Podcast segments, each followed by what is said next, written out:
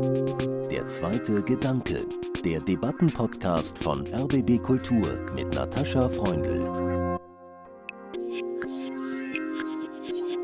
Ich habe ein sehr großes Verständnis für ukrainische Menschen und wenn sie das Gefühl haben, dieses Trauma Vernichtungskrieg nennen zu müssen, dann würde ich sagen, okay, ihr habt das Recht dazu. Es ist wichtig, den Ukrainern eine Stimme zu geben, aber gleichzeitig sollten wir trotzdem ihre Perspektive nicht komplett übernehmen. Wir müssen diese Erkenntnisse sammeln, aber wir müssen uns ein eigenes Bild machen. This war will not end. Dieser Krieg wird nicht enden. Das sagt der ukrainische Aktivist und Journalist Mustafa Nayem in Christoph Geregas Dokumentarfilm Generation Euromaidan Sehnsucht nach Demokratie, der auf dem Human Rights Film Festival 2022 zum ersten Mal gezeigt wurde. Dieser Krieg wird nicht enden. Das ist ein Satz, der mich sprachlos macht. Dabei ist es so wichtig, über diesen Krieg zu sprechen. Ich bin Natascha Freundl und diese Folge von Der zweite Gedanke haben wir in Kooperation mit dem Human Rights Film Festival am 18. Oktober in der Villa Elisabeth in Berlin Mitte aufgezeichnet. Der genaue Blick im Krieg. Berichten aus der Ukraine. Darüber habe ich gesprochen mit dem Filmemacher Christoph Gerega und mit Moritz Gattmann, Journalist und Chefredakteur des Cicero. Dieser Krieg wird nicht enden, das sagt einer der drei Protagonisten in deinem Film. Christoph, äh, das ist Mustafa Nayem, der mit einem Facebook-Eintrag den Euromaidan gestartet hat, gesagt, kommt alle auf den Maidan, wir müssen demonstrieren. Du hast ihn viele Jahre begleitet für diesen Film und wieder getroffen. Im Mai 2022 warst du wieder da. Und Nayem sagt, dieser Krieg wird nicht enden. Wie hast du diese neue Situation mit deinen Protagonisten erlebt im Mai 2022? Ich fange mal so an. Als Russland den Krieg begonnen hat, war ich natürlich geschockt, wie wahrscheinlich alle. Musste erstmal nicht äh, was tun, musste mich erstmal orientieren. Dann habe ich alle Leute, die mir einfielen, die ich kenne, die ich über die Jahre der Filmarbeiten, ich bin seit 2013 regelmäßig in der Ukraine, habe kontaktiert, ob es ihnen gut geht. Und dann habe ich natürlich die Nachrichten verfolgt, akribisch und für mich war klar, ich muss da so schnell wie möglich wieder hin, um weiterzudrehen und vor allem auch, um mir ein, selbst ein Bild von der Lage zu machen, weil es ist für mich, ich war vorher noch nie in einem Kriegsgebiet. Es ist so, Krieg über die Medien zu erleben, ist eine Sache und es dann selbst vor Ort zu erleben, ist was komplett anderes. Und ich brauchte das irgendwie, um mich einigermaßen so innerlich beruhigen zu können, um zu wissen, wie geht es den Menschen dort gerade. Und deswegen bin ich dann im Mai dieses Jahres bin ich dann in die Ukraine gefahren, um die Dreharbeiten fortzusetzen, um mit meinen drei Protagonistinnen weiterzuarbeiten. Und ich muss sagen, das ist ein wirklich fantastischer Film. Er ist sehr, sehr stark und er ist sehr, sehr traurig. Und dieser Satz, ähm, This war will not end, dieser Krieg wird nicht enden, der meinte natürlich den Krieg in den Köpfen. Also wie stark sich diese Erfahrung seit Februar in die Köpfe eingebrannt hat. Moritz, du bist gerade, kann man sagen, aus der Ukraine zurückgekehrt. Du warst in Saporizhia, du warst in Cherson, du warst in Lviv. Ähm, und du hast aus Saporizhia getwittert am 2. Oktober, Tanzen, als gäbe es kein Morgen. Und du hast so ein kurzes Video gepostet von einer weiteren Hochzeitsfeier in deinem Hotel. Kurz darauf begannen diese massiven Beschüsse auf unter anderem, aber besonders auf Saporizhia, eine Stadt im Südosten, Industriestadt am Dnieper. Hast du diesen Tweet danach bereut? Also ich habe diesen Tweet nicht bereut, äh, denn in gewisser Weise haben diese Angriffe in einer Stadt wie Saporizhia relativ wenig verändert.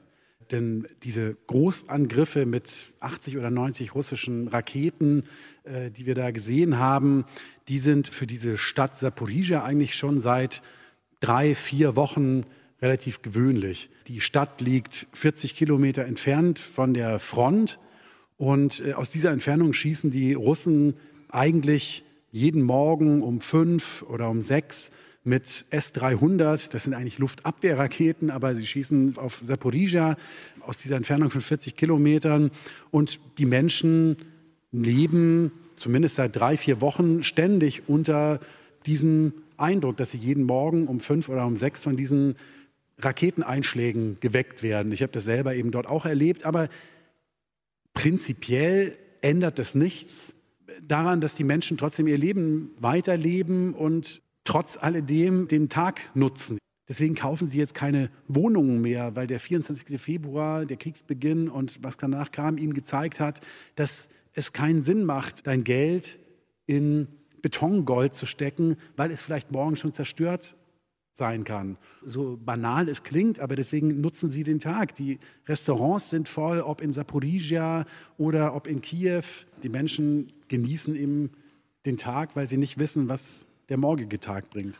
Und jetzt ist auch wichtig, dieses Bild hier zu vermitteln. Also nicht nur die Bilder von Zerstörung und Verwüstung, sondern auch von Leben. Ja, das ist mir tatsächlich wichtig. Das habe ich gerade jetzt gemerkt bei verschiedenen Radioschalten und Fernsehschalten, die ich gemacht habe, aber auch äh, an Reaktionen, die ich so in den sozialen Netzwerken bekommen habe auf meine Texte, dass die Menschen hier sich das nicht so richtig vorstellen können oder eigentlich kein Bild davon haben, wie das Alltagsleben momentan stattfindet in diesen Städten, die auch relativ nah an der Front sind. Da würde ich sagen, ist das Bild etwas verzerrt. Das hat wahrscheinlich auch allgemein mit Kriegsberichterstattung zu tun aus anderen Ländern. Das kennt man von da, dass natürlich eher darüber berichtet wird und auch auf Bildern zu sehen ist, zerstörte Häuser, äh, Menschen, die um verstorbene Angehörige trauern, Bilder von der Front. Also als Anekdote, ich habe das selber erlebt am Busbahnhof von Dnipro, eine Großstadt dort im Osten. Äh, da habe ich so eine kurze Schalte für den WDR, glaube ich, gemacht. Da habe ich die Kamera so in meinen Hintergrund gerichtet. Da waren Leute, die in den Bus einsteigen, auch Soldaten. Und erst nach der Schalte habe ich gemerkt, dass dieser Busbahnhof zum Teil zerstört ist von einem Raketenangriff Ende September. Und wahrscheinlich jeder normale Fernsehmensch, der ich nicht bin, hätte sich andersrum hingestellt und hätte natürlich als Hintergrund diesen zerstörten Busbahnhof genommen.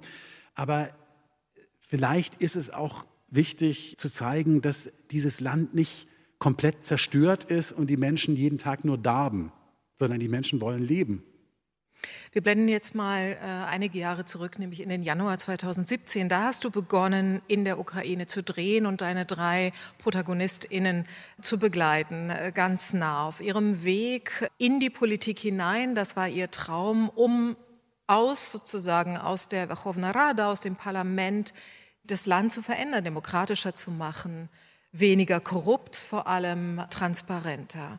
Und das sind Svetlana Salischuk, Mustafa Nayem und Sergei Leschenko.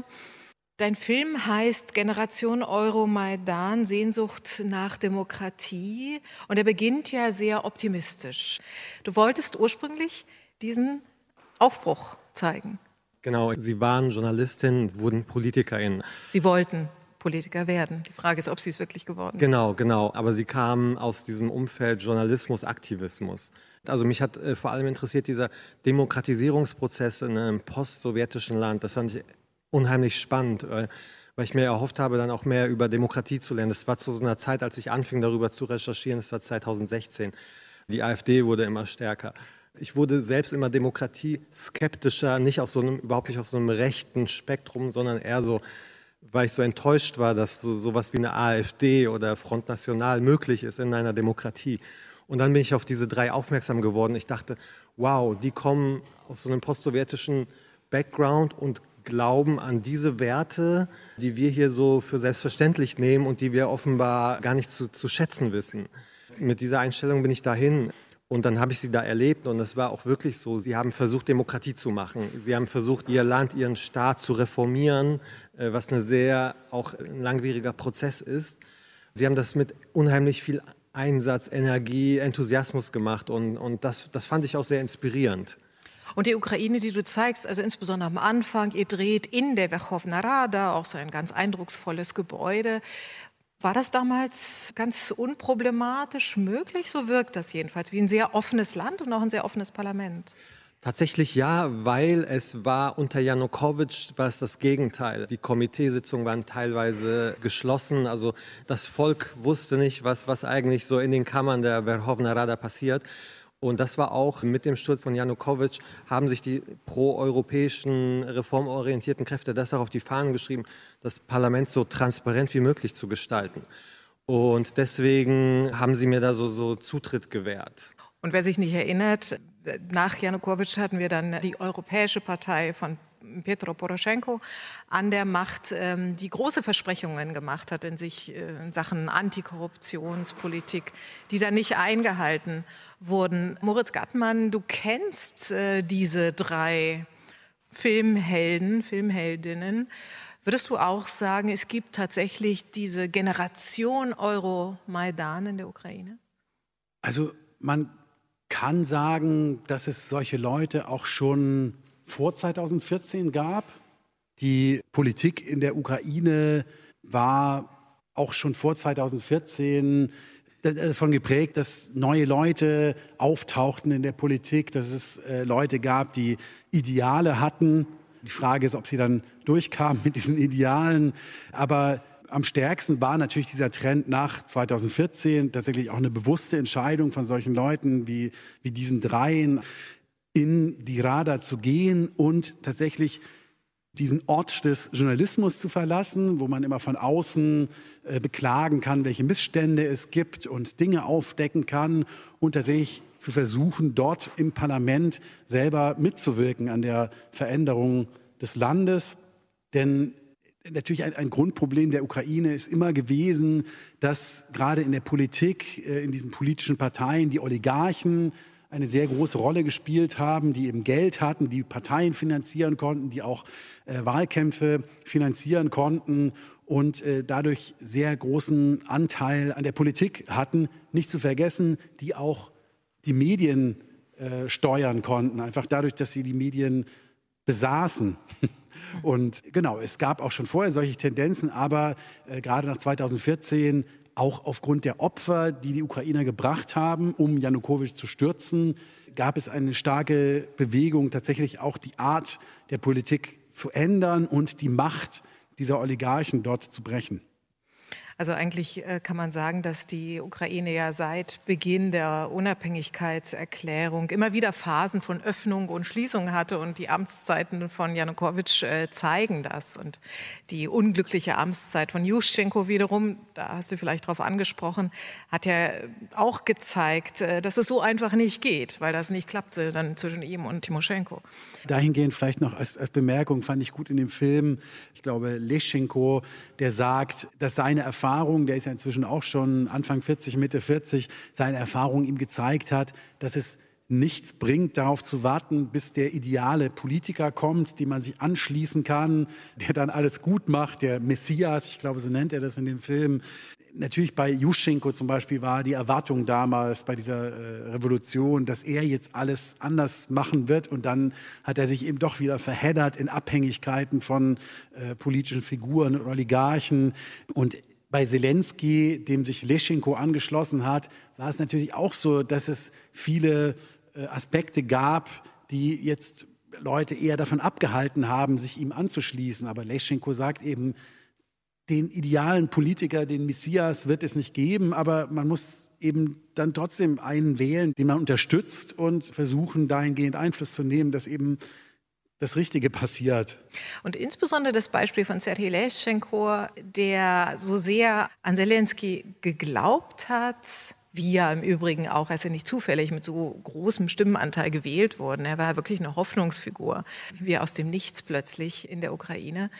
Der konnte seinen Traum, Politiker zu werden, nicht erfüllen, weil Zelensky die Order rausgab, wer schon vorher in der Verkhovna Rada war, darf nicht wieder neu reingewählt werden. Und eigentlich stehen alle drei noch vor Beginn des großen neuen Krieges vorm Scherbenhaufen.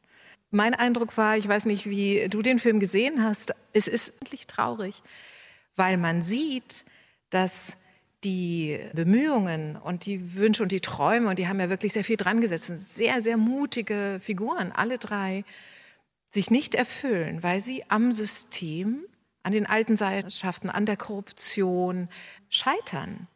Sind es für dich gescheiterte Helden? Ja und nein. Was ihre parlamentarische Arbeit angeht, natürlich, das erzählt auch der Film. Sowohl Sergei als auch Svetlana wurden nicht wiedergewählt, obwohl sie es versucht haben. Also sie sind kläglich gescheitert gegen ihre Konkurrentinnen aus der Zelensky-Partei übrigens. Aber sie haben dann natürlich andere Positionen eingenommen. Mustafa ist, er wollte in die Exekutive, ist dann aber in die Rüstungsindustrie gegangen. Was ich auch sehr interessant fand übrigens, dass der Auslöser der Maidan-Revolution in die Rüstungsindustrie ist, wirkt auch aus so einer deutschen Perspektive auch erstmal so wie so eine typische Politikerkarriere. So, man geht aus der Politik in die Wirtschaft, um Lobbyismus zu betreiben, würde man Mustafa so vorwerfen. Aber es war eher so, für ihn war das auch so ein sehr starker Pragmatismus, weil die ukrainische Rüstungsindustrie extrem korrupt war und wahrscheinlich noch ist. Ich weiß nicht, wie es jetzt ist. Und dann hat er sich entschieden, dorthin zu gehen, um dort weiterzuarbeiten, dort seine Agenda weiterzuführen, weil er die Chance hatte, weil er daran Sinn sah. Und deswegen würde ich sagen, irgendwie, ja, sie sind gescheiterte Helden, aber sie geben nicht auf und sie kämpfen weiter, also bis zum Krieg natürlich. Ich habe diesen Film auch nicht als so traurig wahrgenommen, muss ich sagen, oder die als gescheiterte Helden wahrgenommen. Denn natürlich sind sie jetzt alle nicht mehr im Parlament, aber es war ja auch nur ein Experiment, das sie gewagt haben. Sie wollten ja versuchen, als Journalisten eben mal die Perspektive zu wechseln und ins Parlament zu gehen und dort versuchen, die Dinge zu beeinflussen. Aber sie sind auch alle Mitte 40 und niemand weiß, was in Zukunft mit denen passieren wird. Im Prinzip haben sie auch gewisse Erfolge vorzuweisen, denn trotz allem Beharren gerade gegen Justizreformen kann man sagen, diese Einrichtung dieser Antikorruptionsbehörde NABU, äh, die tatsächlich gelungen ist gegen alle Widerstände, ist ein Erfolg und das ist auch ihre Arbeit gewesen.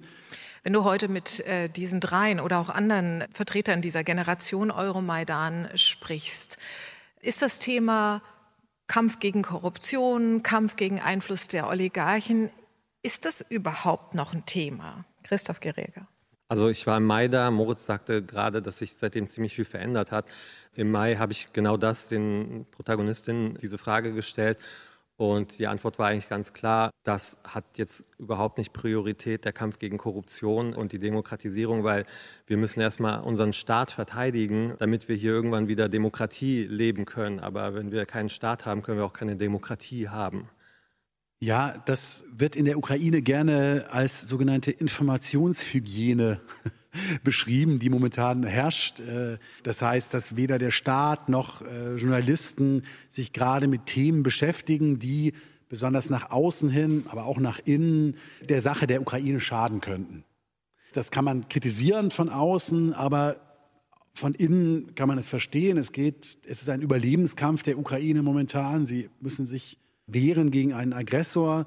Andererseits sollte diese Informationshygiene natürlich nicht für uns gelten, für Journalisten, die von außen kommen. Wir sollten uns davon eigentlich nicht beeinflussen lassen, obwohl wir natürlich da auch in einem gewissen Konflikt sind, denn natürlich sind viele Journalisten, die jetzt von außen in die Ukraine reisen, im Prinzip auf Seiten der Ukraine in diesem Kampf. Dieses Land wurde überfallen von Russland, es kämpft um sein Überleben. Man ist da in einem Gewissenskonflikt, äh, auch über Dinge zu berichten, die vielleicht nicht so positiv sind für die Ukraine. Kleiner Zusatz noch, ich habe zuletzt mit einer Investigativjournalistin gesprochen aus Saporizhia, die mir sagte, eigentlich jetzt acht Monate nach Beginn dieses Krieges ist die Informationshygiene von Seiten der Journalisten zumindest beendet. Also sind eigentlich auch wieder bereit, über Themen wie Korruption und so weiter zu schreiben. Allerdings von Seiten der Behörden ist sie nicht beendet. Äh, das hat natürlich damit zu tun, dass für die Behörden das im Zweifelsfall eine sehr, eine sehr gemütliche Position ist. Sie können auf den Krieg verweisen, können sagen, solange dieser Krieg andauert, gehen wir diese Themen nicht an.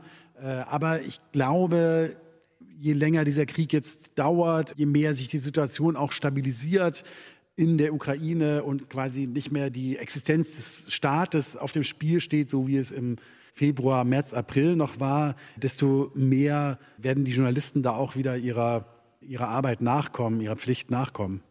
Ist dir der Begriff Informationshygiene auch schon begegnet in der Ukraine? Der Begriff an sich tatsächlich nicht, aber er macht total Sinn. Und zum Beispiel Mustafa hat sich dazu geäußert, indem er sagte, wir haben keine Zeit für lange Prozesse, für Diskussionen also für Grundlage von Demokratie. Dafür haben wir keine Zeit. Wir müssen jetzt schnell effektiv handeln und Entscheidungen treffen. Ist natürlich extrem schwierig, extrem gefährlich für eine Demokratie, besonders für eine junge Demokratie. Deswegen sehe ich da auf jeden Fall eine Gefahr und wir wissen nicht, wie das jetzt weitergeht, wenn der Krieg hoffentlich bald vorbei ist, wie viel von diesem Geist dann noch bleibt. Ne? Er war sehr optimistisch. Er meinte, so, sobald der Krieg vorbei ist, wird die Zivilgesellschaft, die in der Ukraine sehr aktiv und sehr stark ist, wiederkommen. Und wenn irgendwas wieder nicht läuft, wie es sollte, dann werden diese Leute dafür eintreten. Ich hoffe, das wird der Fall sein. Das wissen wir aber nicht. Ich weiß nicht, wie es gerade ist, aber im Mai hatte, hatte Zelensky einen unheimlichen Zuspruch, also weiß ich nicht, so um die 90 Prozent. Gehen wir davon aus, der Krieg ist vorbei, wird er diesen Zuspruch immer noch haben. Und dann ist er ein, ja, mit Abstand der mächtigste Mann in der Ukraine und wird wahrscheinlich ziemlich viele Möglichkeiten haben. Ist aber gleichzeitig auch eine Gefahr. Also diese große Popularität, die Zelensky hat, kann ihn auch dazu bewegen, ins Autokratische abzurutschen. Also diese Gefahr besteht, würde ich sagen. Genau. Er, das, das wenn er dann der, der Sieger, Präsident ist, es besteht zumindest die Gefahr, dass er verlockt sein wird, das auch so zu nutzen, weil er natürlich auch umgeben ist von Leuten, die von ihm abhängen. Also diese Leute, die er äh, jetzt groß gemacht hat, das sind ja alles Leute, die neu in der Politik waren. Vorher kannte die niemand. Und sie werden ihn natürlich dahingehend beeinflussen, dass er alles tun muss, um an der Macht zu bleiben, damit sie selber auch an der Macht bleiben. So, es gibt diese Gefahr. Ja. Wobei es ja auch nicht so ist, dass es überhaupt keine politischen Diskussionen in der Ukraine gibt, auch über mögliche Gegenkandidaten bei der nächsten Präsidentschaftswahl. Moritz Gattmann, mich interessiert, wenn du in die Ukraine fährst, was nimmst du dir vor? Also wie siehst du deine Rolle? Wie suchst du dir deine Geschichten aus, die Orte, die Menschen, die du triffst? Also man kann sagen, es ist, es ist ein Glück, dass ich relativ stark machen kann, was ich will und erstmal losfahren kann und mal schaue, was so an Geschichten auf mich zukommt. Zum Beispiel bei dieser Reise jetzt war es mir einerseits wichtig, weil ich das letzte Mal im Mai da war, war es mir wichtig, wieder aktuelle Infos darüber zu bekommen, wie dieses Land eigentlich tickt im achten Monat dieses Kriegs? Also stimmt das, was man so in den Medien liest, was auf Twitter so reingespült wird, stimmt das wirklich, dass die Menschen noch immer äh, daran festhalten, dass sie eben bis zum Ende gehen wollen, dass sie diesen Krieg so lange führen wollen, bis die Besatzer aus dem Land äh, geworfen sind? Oder gibt es vielleicht auch Leute, die sagen, na ja, vielleicht machen wir auch in Donetsk und Lugansk halt und die Krim können die Russen auch haben. Hauptsache, wir haben wieder Frieden. Das ist schon wichtig, da so viel wie möglich unterwegs zu sein, im Zug. Ich fahre zum Beispiel immer Zug oder auch Bus äh, und mit den Leuten zu reden, mit sehr verschiedenen Leuten zu reden. Es geht mir in erster Linie darum, ein, ein glaubwürdiges Bild davon zu bekommen, wie die Stimmung in dem Land ist. Jetzt hatte ich zum Beispiel auch als besonderen Aspekt das Thema Wirtschaft, weil das spielt natürlich auch eine wichtige Rolle. Also wie ist dieses Land wirtschaftlich aufgestellt? Hält es das überhaupt aus? Acht Monate Kriegszustand. Welche Veränderungen finden da statt? Was machen Firmen in Saporizhia oder in Kharkiv, die quasi ständig in der Gefahr sind, dass eine russische Rakete da reinfliegt? Und was machen Sie? Sie arbeiten weiter. Interessanterweise äh, muss ich sagen, genau, also gerade in Saporizhia, äh, der Großteil der Wirtschaft funktioniert. Äh, ein großes Stahlwerk, Saporisch Stahl zum Beispiel mit 10.000 Arbeitern, die funktionieren weiter. Die haben natürlich große Probleme mit dem Export weil diese Schwarzmeerhäfen außer für Getreide weiterhin geschlossen sind. Deswegen ist das Werk nur zur Hälfte ausgelastet. Es gibt auch Firmen, die in den Westen abwandern. Da gibt es ein ganzes Programm der Ukraine, das heißt Relokationsprogramm. Da hilft der ukrainische Staat Unternehmen, ihre Produktionskapazitäten in sicherere Regionen zu verlagern. Ist einerseits positiv, aber andererseits auch eine Gefahr natürlich für die Gebiete im Osten, die sowieso schon hart getroffen sind von dem Krieg. Wenn jetzt auch noch die Unternehmen abwandern, äh, gerade Kharkiv ist da sehr stark betroffen, weil die natürlich nichts daran ändern können, selbst wenn der Krieg vorbei ist, dass die Stadt 50 Kilometer von der russischen Grenze entfernt liegt und im Prinzip die potenzielle Gefahr, dass die Russen wieder versuchen, da einzumarschieren oder Raketen auf diese Stadt schießen, weiterhin besteht.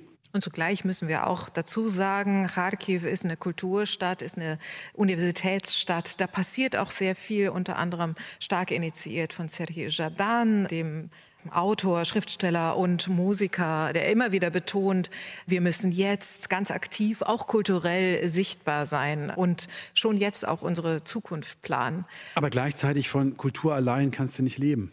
Also das ist wohl wahr. Du hast mir erzählt, Christoph Gerega, dass als du den Film geplant hast ähm, und klar, es ging zunächst um die Bekämpfung von Korruption, Generation Euromaidan, den Kampf, eine neue Ukraine, demokratischere, dass du nicht auf ja, offene Türen in den Redaktionen der Fernsehanstalten und bei den Geldgebern gestoßen bist, sondern eher, ja, Ukraine, ach, naja, die mit ihrer Korruption. Das hat sich geändert seit Kriegsbeginn. Äh, ja, also die Finanzierung von dem Film war ja eine lange Geschichte von Misserfolgen. Und es gab aber allerdings einen Redakteur beim kleinen Fernsehspiel, der wollte diesen Film schon 2017, konnte das aber leider nicht äh, durchsetzen in der Redaktionssitzung.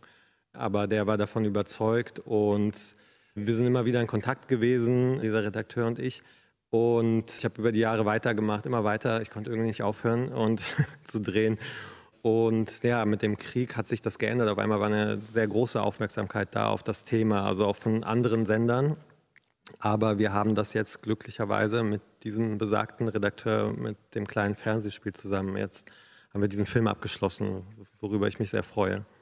Das ist ja auch ein wirklich fantastischer Film, aber er wirft eben kein Bild auf dieses Land, das ähm, Begriffe wie, hier steht auch die ganze europäische Demokratie auf dem Spiel, bestätigen, sondern es wirft ein sehr komplexes Bild ähm, auf das Land. Und wie gesagt, ich nehme es eher als ein Scheitern von dieser Generation wahr. Beschäftigt dich das? Hast du damit so ein schlechtes Bauchgefühl?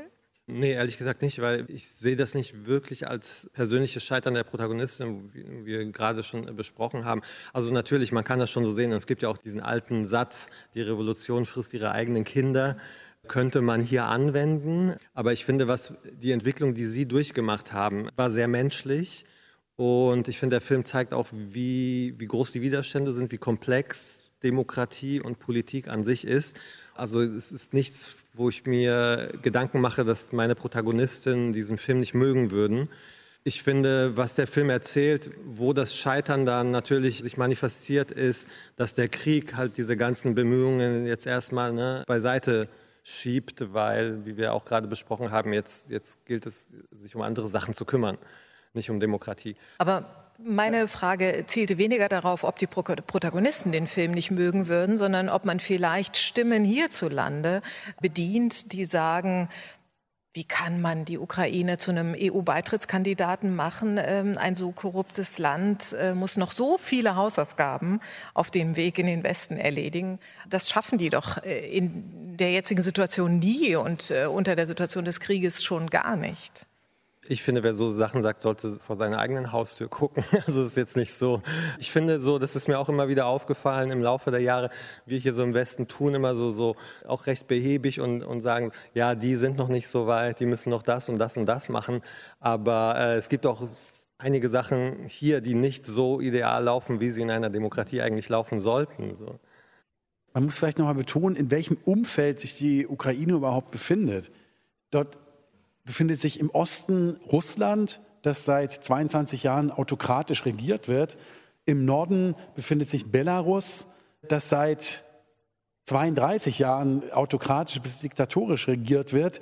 Einmal übers Schwarze Meer liegt die Türkei, in der Erdogan Jahr um Jahr die Demokratie aushöhlt. Und hier haben wir die Ukraine, umgeben von diesen Ländern, die es unter anderem geschafft hat, 2019 auf friedliche Art und Weise einen Präsidenten abzuwählen, der dann auch tatsächlich gegangen ist, der nicht versucht hat, wie Putin, Lukaschenko oder Janukowitsch vorher mit Gewalt dort an der Macht zu bleiben. Nein, da kam ein neuer Präsident, auch umgeben von einer Partei, die aus komplett neuen Leuten bestand, die gewählt wurden. Und ungeachtet aller Defizite, die dieses System hat, ungeachtet aller Gesetze, die aus Sowjetzeiten noch stammen und äh, ungeachtet der Macht der Oligarchen ist dieses Land trotzdem eine in diesem Umfeld, ich würde nicht sagen ein Leuchtturm der Demokratie, aber doch ein hoffnungsvoller Fall einer Demokratie, die es trotz dieser ganzen Verlockungen einer Autokratie, die es sieht, um sich herum. Ja, es gab auch eine Zeit, in der der belarussische Diktator Lukaschenko in der Ukraine der populärste Politiker war.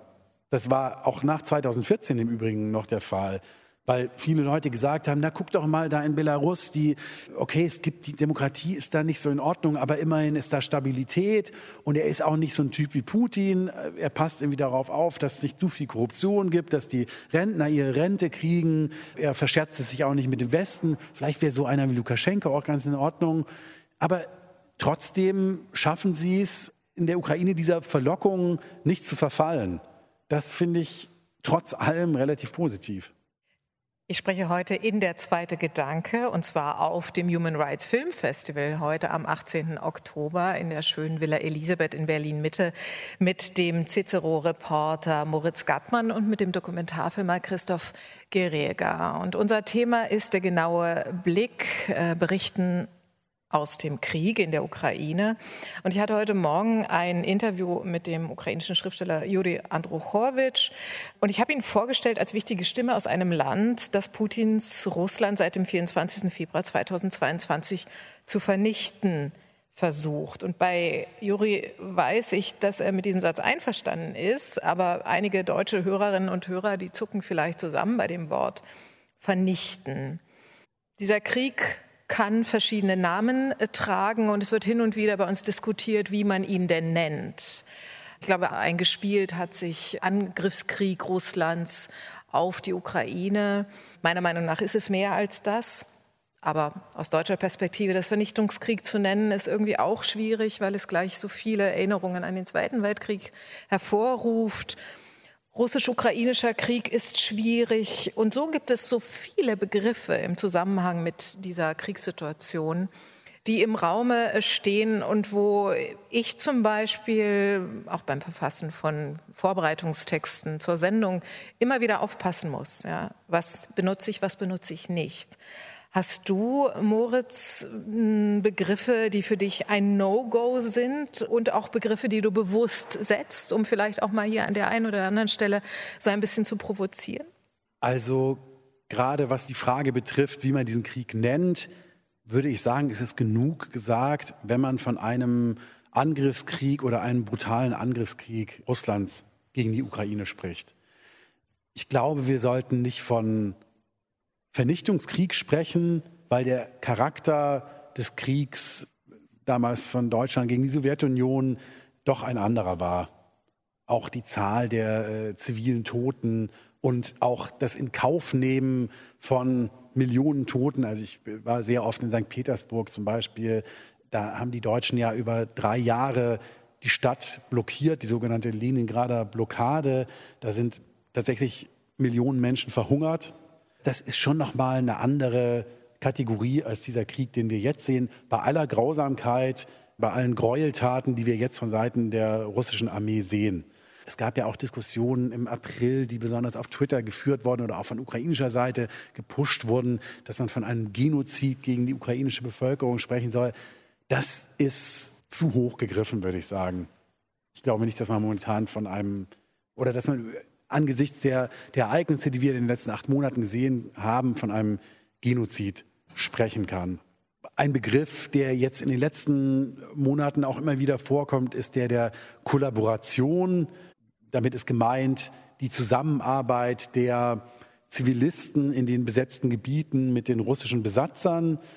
Da würde ich vielleicht auch etwas vorsichtig sein, ob man da immer von Kollaboration sprechen sollte, ob es vielleicht auch einfach Anpassung an bestehende Verhältnisse ist. In gewisser Weise Zivilisten, die besetzt worden sind von einer fremden Macht, haben in gewissen Situationen auch keine anderen Möglichkeiten, als mit den Besatzern zusammenzuarbeiten. Gerade wenn sie in, schwierigen, in einer schwierigen humanitären Lage sind, wenn die Besatzer dort russische Renten auszahlen und du in dem Moment eben keine Rente aus der Ukraine mehr bekommen kannst als Rentner, ja, dann im Zweifelsfall nimmst du diese Rente auch. Äh, wenn du dort humanitäre Hilfe bekommst von russischen Stellen oder von russischen Organisationen und du tatsächlich Probleme hast, dort über die Runden zu kommen, dann nimmst du das auch. Das ist eben keine Kollaboration, würde ich sagen. Christoph Gereger, woraus beziehst du eigentlich im Moment deine Informationen über die Lage in der Ukraine? Sind das äh, auch Twitter-Kanäle und Telegram-Channel, wie auch bei mir beispielsweise, oder ist es die Tagesschau? Nee, das ist tatsächlich wie bei euch Telegram und Twitter vor allem, ja. Mhm. Und das sind aber ukrainische Kanäle, in denen ja zum Beispiel die Begriffe wie Genozid und Vernichtungskrieg und ganz viele Beschimpfungen und neue Wortschöpfungen für die Russen jeden Tag gang und gäbe sind. Wie nimmst du das wahr? Definitiv und klar, aus so einer deutschen Perspektive ist das natürlich äh, was anderes. Aber ich finde, klar, wir können jetzt darüber diskutieren, ist, ist es gerechtfertigt, äh, das Vernichtungskrieg zu nennen oder nicht. Ich habe ein sehr großes Verständnis für ukrainische Menschen und wenn sie das Gefühl haben, dieses Trauma Vernichtungskrieg nennen zu müssen, dann würde ich sagen, okay, ihr habt das Recht dazu, auch wenn es jetzt nicht eins zu eins das ist, was, was die Nazis im Zweiten Weltkrieg gemacht haben, weil die Skala eine ganz andere ist. Aber dennoch haben die ukrainischen Menschen das Recht dazu. Das streitet ja auch niemand. Also die können, wenn die in einem Zitat mir das so sagen, dann zitiere ich das auch so, aber das entbindet mich nicht von der Verantwortung, wenn ich einen Text schreibe, die Begriffe anders zu verwenden. Aber wir dürfen ja auch nicht vergessen, und das muss ja auch immer wieder klar gesagt werden, dass die Rhetorik, mit der äh, der russische Präsident äh, diesen Krieg begleitet, nichts anderes bedeutet als ähm, eine kulturelle und auch physische Vernichtung des Staates Ukraine. Daran hat er keinen Zweifel gelassen. Ich würde sagen, es geht darum, die Ukraine zu unterjochen. Es geht darum, dass das Staatsprojekt der Ukraine als unabhängigen äh, Staat, der eben nicht der kleine Bruder von Russland ist, äh, zu beenden. Genau. Es geht aber gleichzeitig nicht um die physische Vernichtung der Ukrainer, sondern es geht darum, dieses System, das politische System der Ukraine zum Einsturz zu bringen und anstelle dieses Systems eben ein russlandfreundliches oder ein Vasallensystem zu installieren. Das ist sicher ein Punkt, wo Sie merken, äh, dass wir hier als Journalisten Sie waren gerade da, Sie haben es viel gesehen. Ich habe persönliche Kontakte in die Ukraine und höre nur und lese natürlich auch die entsprechenden Kanäle, wo einfach auch dann man die Ereignisse anders interpretiert. Äh, und das gehört ja zu unserem Geschäft dazu. Und aus genau. der aber, Nummer kommen wir auch nicht raus. Ja, das gehört zu unserem Geschäft dazu. Ich würde aber trotzdem sagen, ich habe da auch verschiedene Diskussionen gehabt, gerade auch mit Ukrainern, die in Deutschland leben es ist wichtig, den Ukrainern eine Stimme zu geben, sie quasi nicht nur über sie zu reden, sondern auch tatsächlich Ukrainer aus welchen Gesellschaftsschichten auch immer, ob es jetzt Soldaten sind oder Arbeiter oder wer auch immer. Aber gleichzeitig sollten wir trotzdem ihre Perspektive nicht komplett übernehmen. Wir müssen diese Erkenntnisse sammeln, aber wir müssen auch verstehen, dass es unterschiedliche Perspektiven gibt und wir müssen uns ein eigenes Bild machen.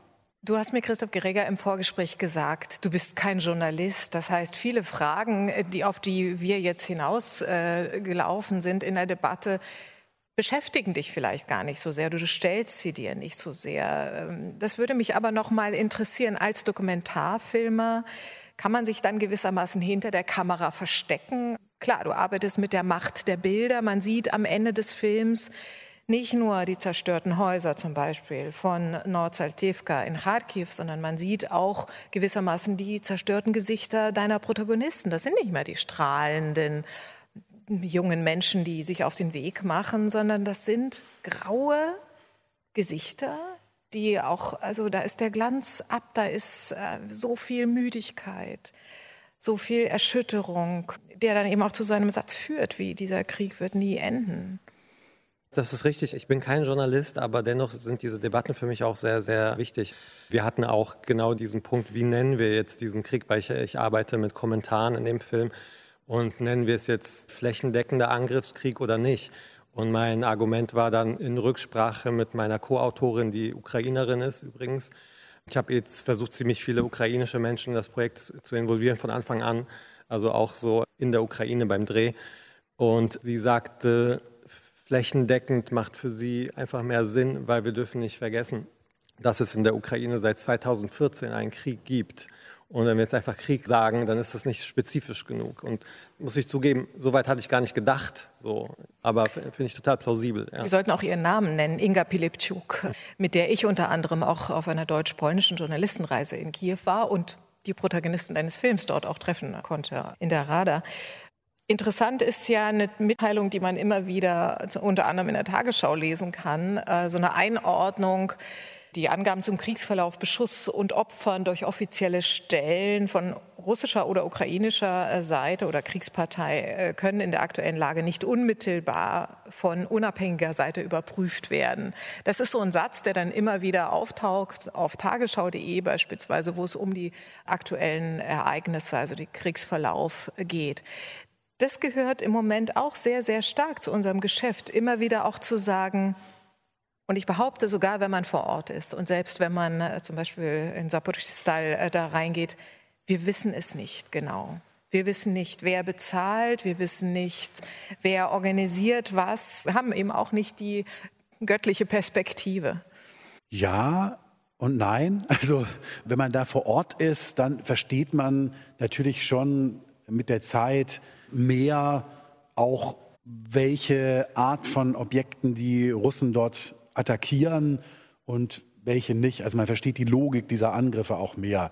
Das soll jetzt überhaupt nicht die Brutalität dieser Angriffe relativieren, aber gerade in Saporizhia, das liegt eben nahe an der Front. Im Prinzip bereiten die Ukrainer auch eine Offensive vor an diesem Frontabschnitt gegen die Russen.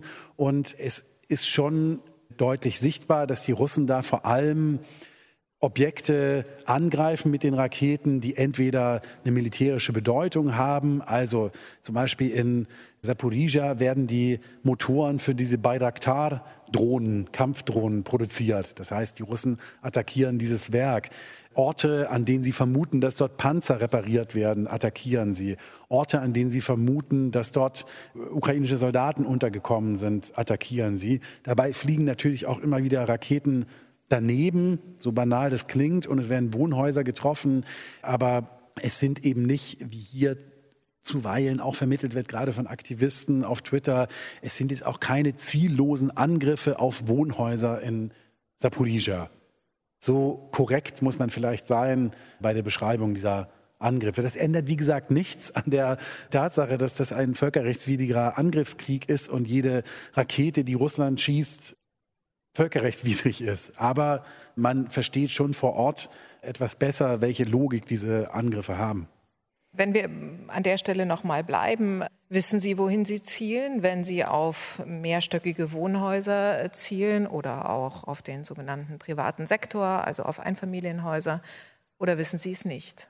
Also die Erfahrung, die ich dort in Saporizhia gemacht habe, die Tage, die ich dort war, in der Mehrzahl würde ich schon sagen, dass die Russen gezielt haben auf Objekte, die eine irgendwie geartete strategische Bedeutung haben. Das sind die Wohnhäuser bestimmt nicht. Das sind die Wohnhäuser nicht, genau. Aber zum Beispiel, wenn wir jetzt wirklich konkret werden, es gab diesen Angriff äh, Anfang Oktober, da kam ich gerade an dem Tag in die Stadt auf eine Kolonne von Fahrzeugen, die interessanterweise auf dem Weg in die besetzten Gebiete waren. Also Menschen, die dort leben oder Verwandte haben, auf dem Weg dorthin waren. Da sind, glaube ich, zwischen 20 und 30 Menschen gestorben durch den Einschlag einer Rakete. Wenn man sich da diesem Ort genähert hat oder mit dieser Frage beschäftigt hat und mal rumgefragt hat, dann hat man eben erfahren, dass in der Nähe ein Ort war, an dem sich äh, ukrainische Militärtechnik und äh, auch Soldaten gesammelt haben in diesem Wald unweit dieser Stelle, die dann getroffen wurde. Und es war eben zwei Raketen haben tatsächlich auch dieses Ziel getroffen und eine Rakete hat diese Fahrzeugkolonne getroffen. Ich will nochmal betonen, das macht die Tragödie der Menschen, die dort gestorben sind, nicht kleiner. Im Prinzip stimmt das auch für diese groß angelegten Raketenangriffe, die wir gesehen haben im Oktober. Die haben in der Großzahl eben nicht Spielplätze getroffen, sondern Objekte der Infrastruktur, also Kraftwerke und Umspannwerke und so weiter. Das erklärt im Übrigen auch die geringe Anzahl von, glaube ich, 20 äh, zivilen Opfern dieser Angriffe. obwohl es 45 Raketen waren, die dort eingeschlagen sind. Ich will nochmal betonen, das relativiert kein einziges dieser Opfer, aber es gehört eben zum Bild. Ich wollte dann noch hinzufügen, ja, das, das stimmt bestimmt, was Moritz sagt, aber es gibt dennoch Orte wie Bucha oder Irpin. Und sowas kann man nicht mehr erklären, finde ich. Also wie will man das erklären? Unser Thema ist Genauigkeit im Krieg und äh, du, Moritz, hast auf Facebook eine Debatte, wolltest du zumindest, hast aufgefordert, Kolleginnen und Kollegen, sich äh, einzuschalten in eine Debatte, Unterschied zwischen Aktionismus und Journalismus. Und du sagst, äh, die rote Linie verläuft da, wo man mit der Schere im Kopf arbeitet. Kann man sich von der Schere im Kopf befreien, wenn man gerade über den Krieg berichtet? Also ich glaube, es ist schon ein Fortschritt, wenn man sich dessen bewusst wird, dass man äh, diese Schere im Kopf haben kann. Das, worüber ich schon vorher gesprochen habe, dieses Problem, dass man natürlich, gerade wenn man dort unterwegs ist, emotional angefasst ist, äh, dass man auch grundsätzlich natürlich auf Seiten der Ukraine ist in diesem Konflikt. Das alles äh, muss einem bewusst sein und man muss darüber reflektieren und vielleicht auch sich manchmal selber einen, einen Ruck geben, auf bestimmte Dinge zu schauen, die man jetzt vielleicht nicht auf den ersten Blick sich angucken würde oder die Dinge in ihrer Komplexität zu zeigen. Jetzt als Beispiel, ich war jetzt in befreiten Gebieten, im Gebiet Cherson, äh, befreite Dörfer. Da bin ich auch in ein Dorf gekommen, in dem, es, in dem sich die Menschen über die Russen eigentlich nicht sonderlich beschwert haben. Ja? Die Russen sind da reingekommen am Anfang, haben diese Häuser durchsucht, haben aber auch niemanden mitgenommen. Die haben im Prinzip das Leben nicht sonderlich beeinflusst der Menschen, die da gelebt haben. Es gab humanitäre Lieferungen dorthin. Am Anfang war es noch relativ streng. Äh, da brauchte man einen Passierschein, um nach Cherson zu fahren von diesem Dorf aus. Irgendwann haben die Russen das aber liberalisiert. Da musste man nur irgendein Abzeichen ans Auto machen und dann durfte man sich relativ problemlos bewegen. Das ist jetzt etwas, was erstmal unserem Bild der russischen Besatzung widerspricht, dass du dort 1500 Bewohner hast, die sich im Prinzip nicht über die Russen beschweren. Aber darüber sollte man vielleicht auch berichten, obwohl es eben jetzt kein Butscha war. Christoph Gerega, diskutierst du auch mit deinem Team, mit deinen ukrainischen Freunden über solche Fälle von Ukrainerinnen und Ukrainern, die nicht sozusagen dieses Bild bestätigen der geschlossenen Gesellschaft, die alle hinter Zelensky stehen und alle sagen äh, Slava Ukraine, also Rom der Ehre der Ukraine, sondern ähm, die ja vielleicht sogar gerne zum russischen Imperium gehören würden. Tatsächlich habe ich niemanden in den, all den Jahren getroffen, auf den das zutreffen würde, dass jemand sagen würde, ich würde lieber in einem Russland leben. Tatsächlich nicht. Vielleicht war ich da auch in, oder bin in einer Blase von tendenziell jungen Menschen, die aus Großstädten kommen und sich, weiß ich nicht, mit Film beschäftigen. Die haben natürlich einen anderen Background als andere Menschen aus kleinen Dörfern in, im Osten der Ukraine. Ja, aber äh, was mein Team angeht, wir haben uns immer sehr, sehr viel auseinandergesetzt über so innerpolitische Sachverhalte. Dabei ist mir aufgefallen, dass dort alle Menschen, mit denen ich zumindest gesprochen habe, so eine sehr dezidierte Haltung haben, aber auch sehr stark differenzieren und überhaupt das Meinungsbild sehr divers ist in Details. Aber dass jemand jetzt pro-russisch war, das habe ich nicht erlebt. Vielen herzlichen Dank, Moritz Gattmann, und vielen Dank, äh, Christoph Gerega für die anregende Diskussion. Danke auch. Dankeschön. Der zweite Gedanke. Diesmal mit einem leicht gekürzten Talk vom Human Rights Film Festival 2022 mit dem Chefreporter des Magazins Cicero Moritz Gattmann und mit dem Dokumentarfilmer Christoph Gerega. Dessen Film Generation Euromaidan Sehnsucht nach Demokratie ist im Rahmen des Festivals noch am 22. Oktober im Zeiss Großplanetarium Berlin zu sehen. Dann beim Filmfestival Cottbus am 11. November und ab 13. November in der ZDF Mediathek.